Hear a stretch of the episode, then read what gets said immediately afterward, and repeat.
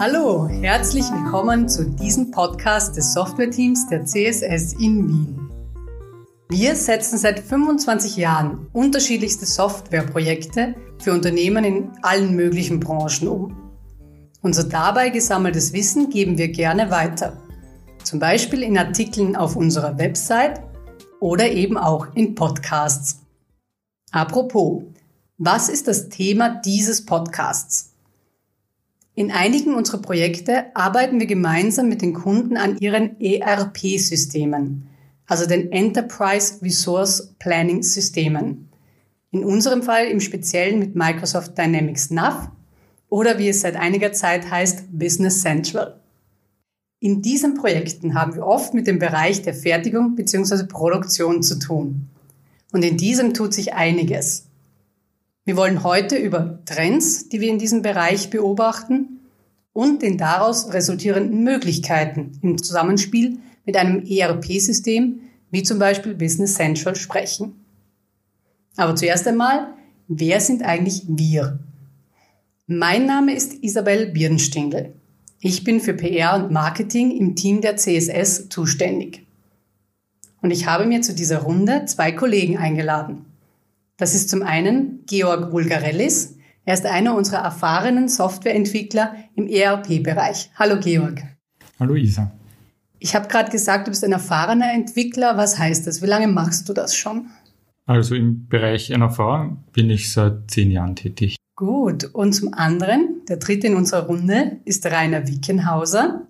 Er ist nicht nur einer unserer Gesellschafter, sondern auch Consultant im ERP-Bereich. Hallo Rainer. Hallo Isa. Du hast ja diesen Bereich bei uns auch maßgeblich mit aufgebaut, nicht wahr, Rainer? Warum? Das stimmt, weil ich das Potenzial am Markt gesehen habe, dass in Österreich ist nach wie vor, haben wir eine relativ geringe Digitalisierungsrate.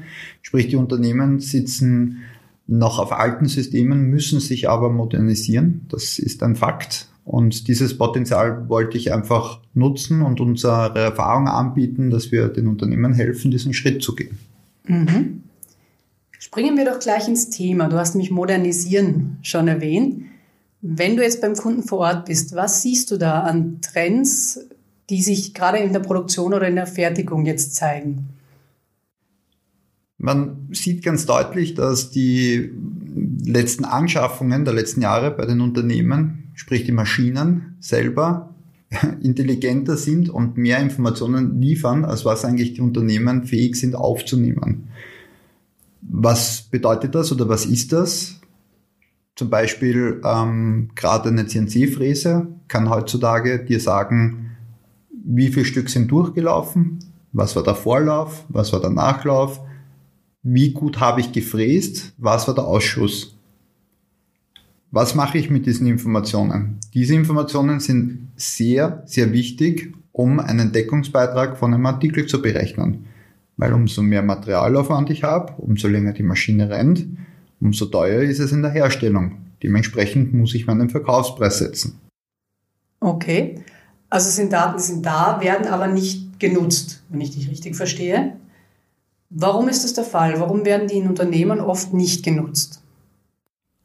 Die Daten werden vermutlich nicht genutzt, weil allein die, die Anbindung fehlt. Das heißt, die automatische Integration in ein System, ein ERP-System in dem Fall, äh, ist de facto nicht vorhanden. Das heißt, will man das nutzen, muss jemand per Hand hingehen, diese Daten auslesen, wahrscheinlich auf einen Zettel schreiben, den Zettel einem Kollegen, einer Kollegin in die Hand drücken, die muss dann wieder per Hand die Daten in das System klopfen oder vielleicht sogar nicht einmal direkt in das System, sondern in ein Excel und dort wird dann wild herumgefuhrwerkt und ausgewertet. Und der, der Outcome landet dann wieder per Hand im ERP-System und dann wird der Verkaufspreis ange, angepasst, zum Beispiel in, nach dem Beispiel vom Rainer. Sowas könnte man umgehen, indem man das integriert, das System das tun lässt und diese ganze manuelle Arbeit fällt weg. Automatisierung, Modernisierung, sind da die Stichworte. Mhm. Also das ist etwas, was wir auch für viele Kunden tun. Wir binden eben solche Systeme an, an das ERP-System, wenn ich das richtig verstehe. Ne? Genau, das, das ist auch ein, also da bringen wir unsere jahrelange Erfahrung als Individualentwickler ins Spiel, dass wir es gewohnt sind, individuelle Probleme zu identifizieren und auch nicht davor zurückschrecken, diese Lösungen auch in ein ERP-System zu integrieren. Mhm. Ist es jetzt sehr aufwendig, solche Integrationen? Also nehmen wir die CNC-Fräse zum Beispiel. Der Akt selber witzigerweise nicht so, da die Maschinen eigentlich schon in einem sehr strukturierten, guten Format die Informationen zur Verfügung stehen, in Form von Protokollen oder auch im simplen Fall von Files, wo die Informationen einfach abholbereit da liegen. Das heißt, man muss diese nur aufgreifen, verarbeiten, transformieren und dann dem System zuführen. Warum passiert das dann so selten? Der Erfahrung nach sind Systeme in Unternehmen ewig alt, lange in Verwendung und bieten manchmal nicht einmal die Möglichkeit, solche Imports leicht zu schreiben oder solche, solche Integrationen leicht zu entwickeln. Das heißt, leicht im Sinne von, es gibt keine Standardisierung, das heißt, man muss da wirklich eine Schnittstelle erfinden, die das Ganze dann handhaben kann. Neuere Systeme können das zum Teil schon out of the box oder bieten einen gewissen Standard an, dass, dass man in dem Fall dann wirklich leicht zu einer Integration der Daten kommt. Also wenn ich es richtig verstehe, ist oft ein Upgrade des Systems der erste Schritt. Das ist ein notwendiger Schritt, weil, wie der Georg schon richtig gesagt hat, in alten Systemen diese Informationen äh, zu integrieren, das ist ein bisschen wie Leichenkosmetik, weil man eigentlich schon weiß, dass das System seine Ablaufzeit schon überschritten hat und man dort nicht mehr gewillt ist zu investieren. Trotzdem sind diese Monolithen so groß, dass viele Unternehmen Angst vor dem Schritt haben, ihre Systeme umzustellen. Manchmal verstecken sie es unter den Deckmantel, es ist zu teuer. Wobei mich das meistens ein Lächeln kostet, weil wenn man sieht, was die Maschinen eigentlich an Anschaffungswert haben, äh, die meistens ein Vielfaches davon ist, was ein ganzes ERP-Projekt eigentlich ist. Und man darf nicht vergessen, ein ERP-System im Idealfall unterstützt komplett meine firmenweite Geschäftsprozesslandschaft und ist somit wirklich essentiell, um mein Geschäft am Leben zu halten. Mhm. Gut, wir sind jetzt auf die Upgrades über das erste Thema, den ersten Trend gekommen, nämlich Maschinen, die Daten haben, die sie mir kommunizieren könnten, aber ich höre nicht zu. Was wäre denn noch so ein Trend, der zu beobachten ist? Ganz stark sieht man über die letzten Monate und Jahre, dass die Prozesse schneller werden, sie werden individueller. Was bedeutet das? Früher war man gewohnt, dass man seine drei Schablonen im Unternehmen hatte. Man hatte seine drei Produkte, die kannte man in- und auswendig und die hat man halt in hoher Stückzahl runtergefertigt. Das ist vorbei. Menschen kaufen gerne, vor allem auch bei uns in Österreich ein, weil man weiß, preislich werden wir nie konkurrieren können mit anderen Ländern. Unsere Stärken sind Flexibilität, Individualisierung und auf der anderen Seite auch Geschwindigkeit. Und das muss man nutzen, um konkurrenzfähig zu sein, aber auch um das beste Potenzial aus dem Unternehmen herausholen zu können. Mhm. Individualisierung. Ich glaube, Georg, du hast da vor kurzem, wir haben mal drüber gesprochen, du hast da vor kurzem mal ein nettes Beispiel eigentlich aus deinem Umfeld, Umfeld gebracht. Kannst du das nochmal kurz wiederholen? In meinem Fall war das so, dass ich ähm, Dankeskarten bestellt habe und zwar für ähm, die vielen Glückwünsche bei der Geburt meines Sohnes. Und äh, das passiert ja heutzutage eigentlich komplett über das Internet. Das heißt, man geht da hinein, ladet sein Design hoch, passt ein bisschen was an, schreibt seinen Text hinein, drückt auf Bestellen und das Ganze passiert im Hintergrund vollautomatisch. Das heißt, da passiert die andere Richtung. Das ERP-System gibt die Informationen an die Maschine weiter und die Maschine druckt in dem Fall diese Karten. Das heißt, im einfachsten Fall bestelle ich und übermorgen bekomme ich meine Karten vollautomatisch gedruckt, verpackt und wahrscheinlich auch versendet. Mhm. Also aus der Sicht, wir haben ja vorhin auf ein ERP-System, wäre das sozusagen, sozusagen so, als Endkunde bestelle ich eben über eine Webplattform höchstwahrscheinlich. Die Daten gehen ins ERP-System. Dieses ERP-System füttert wieder die Maschinen und so läuft der ganze Prozess durch. Und auch die Individualisierung eben für den einzelnen Kunden als Chance fürs Unternehmen. Was da natürlich auch reinspielt, ist das Thema, was wir auch schon jetzt öfters bei Kunden haben, ist das Self-Service. Habt ihr damit auch zu tun im ERP-Bereich?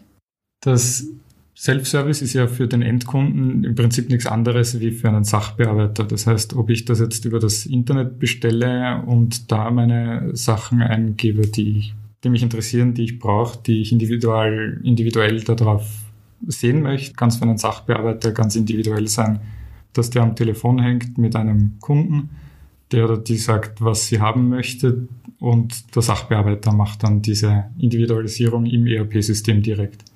Also in, insofern sehe ich da keinen Unterschied, was Endkunde oder Sachbearbeiter betrifft. Und die Experience sollte halt für jeden die gleiche sein. Also man möchte ja gern mit seinem System arbeiten. Du sagst mit seinem System, was sind ja an sich wieder verschiedenste Systeme, die hier angebunden werden, oder? Aneinander. Also, ich, wie ich gesagt habe, es gibt den Webshop für den Kunden, der geht wieder ins ERP-System, ERP-System an die Maschine und Zahlen muss ich das wahrscheinlich auch irgendwie noch als Kunde. Also ich kann mir vorstellen, dass da auch noch eine Anbindung gibt. Also das kann ich einmal bestätigen, dass der Prozess wird als homogen im Unternehmen betrachtet, aber die Systemwelt ist trotzdem im Hintergrund heterogen. Das heißt, ich habe unterschiedliche Systeme, die miteinander kommunizieren. Und ich finde interessant, Isa, dass du das angesprochen hast mit dem Bezahlsystem, weil auch da haben wir Erfahrung. Wir haben namhafte äh, Payment Provider in Form eines Modules mit angebunden. Für den Sachbearbeiter oder in dem Fall auch für die Buchhaltung fühlt sich das an, als ob das eigentlich ein System ist. Im Hintergrund sind das aber mehrere Systeme, die miteinander kommunizieren. Ich kann mir gut vorstellen, beziehungsweise ich muss ehrlich sagen, ich bekomme es ja manchmal mit bei uns, dass das Hinstellen des Systems ist ja das eine, dass sich überhaupt mal auskennen beim Kunden, sage ich, seine Prozesse, seine Abläufe, seine Systeme zu kennen und das alles miteinander spielen zu lassen oder beziehungsweise sich mal am Plan zu machen, ist ja eigentlich auch ein ganz großer Schritt am Anfang oder bevor man überhaupt mal umsetzt. Be bevor man etwas umsetzen kann, muss man sich dieses Bild einmal schaffen. Also dass unsere Vorgangsweise da ist, dass wir initial einmal Zeit und Energie investieren, um das Unternehmen kennenzulernen, weil es ist ganz, ganz wichtig, diesen Prozess zu kennen mit all seinen Tücken. Was sind die Input, was sind die Output-Parameter von jedem Prozess, von jeder Prozesskette, damit ich am Ende des Tages dann seine ganze Wertschöpfungskette skizzieren kann. Das ist im Prinzip dann sein Ist, wie er gerade arbeitet. Das kann man als Basis nehmen, um dann gemeinsam zu überlegen, wo man hin möchte. Aber dieses Ist muss einmal bekannt sein. Weil oft hat man ja im Unternehmen dass die über Jahre gewachsen sind, sich dieses Ist eingebrannt hat, aber es eigentlich keinen Mitarbeiter dort mehr gibt, der sich dem Ist eigentlich bewusst ist, wie die ganze Wertschöpfungskette im Ganzen nämlich funktioniert. Dafür habe ich ja normalerweise meine Abteilungen, dass die für sich selber gut performen, aber wenige, die dann wissen, wie es abteilungübergreifend eigentlich von Kunde bestellt bis Kunde kriegt Ware und zahlt seine Rechnung, der Prozess eigentlich abläuft.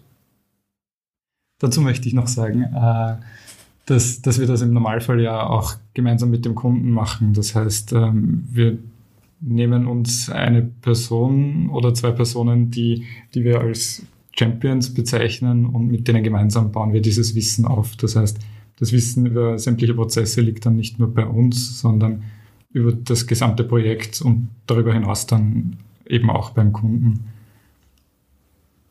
Okay, Gut, das heißt, wir haben zwei große Trends ausgemacht bisher in dem Podcast. Das eine, die Maschinen, die Daten sammeln und mit mir kommunizieren möchten. Das andere, die Individualisierung in der Produktion. Warum beobachten wir solche Trends eigentlich oder warum machen wir uns über solche Trends Gedanken, Rainer? Wir beobachten diese Trends momentan so genau, weil wir das Potenzial beim Kunden sehen, sich zu modernisieren, zu digitalisieren und seinen eigenen USB rausarbeiten zu können. Und dieses Potenzial möchten wir gerne mit dem Kunden gemeinsam ausarbeiten und in irgendeiner Form in ihre Systemwelt gerne integrieren.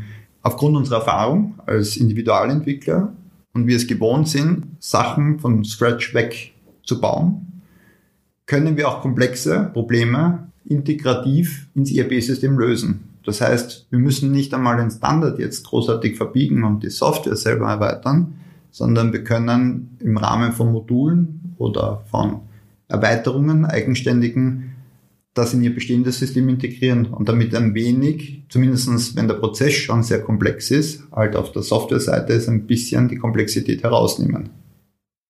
Gut, also jeder Kunde hat seine eigenen Prozesse, jeder Kunde ist einzigartig und wir helfen ihm dabei oder ihr dabei, das Potenzial eben zu realisieren, das sie haben.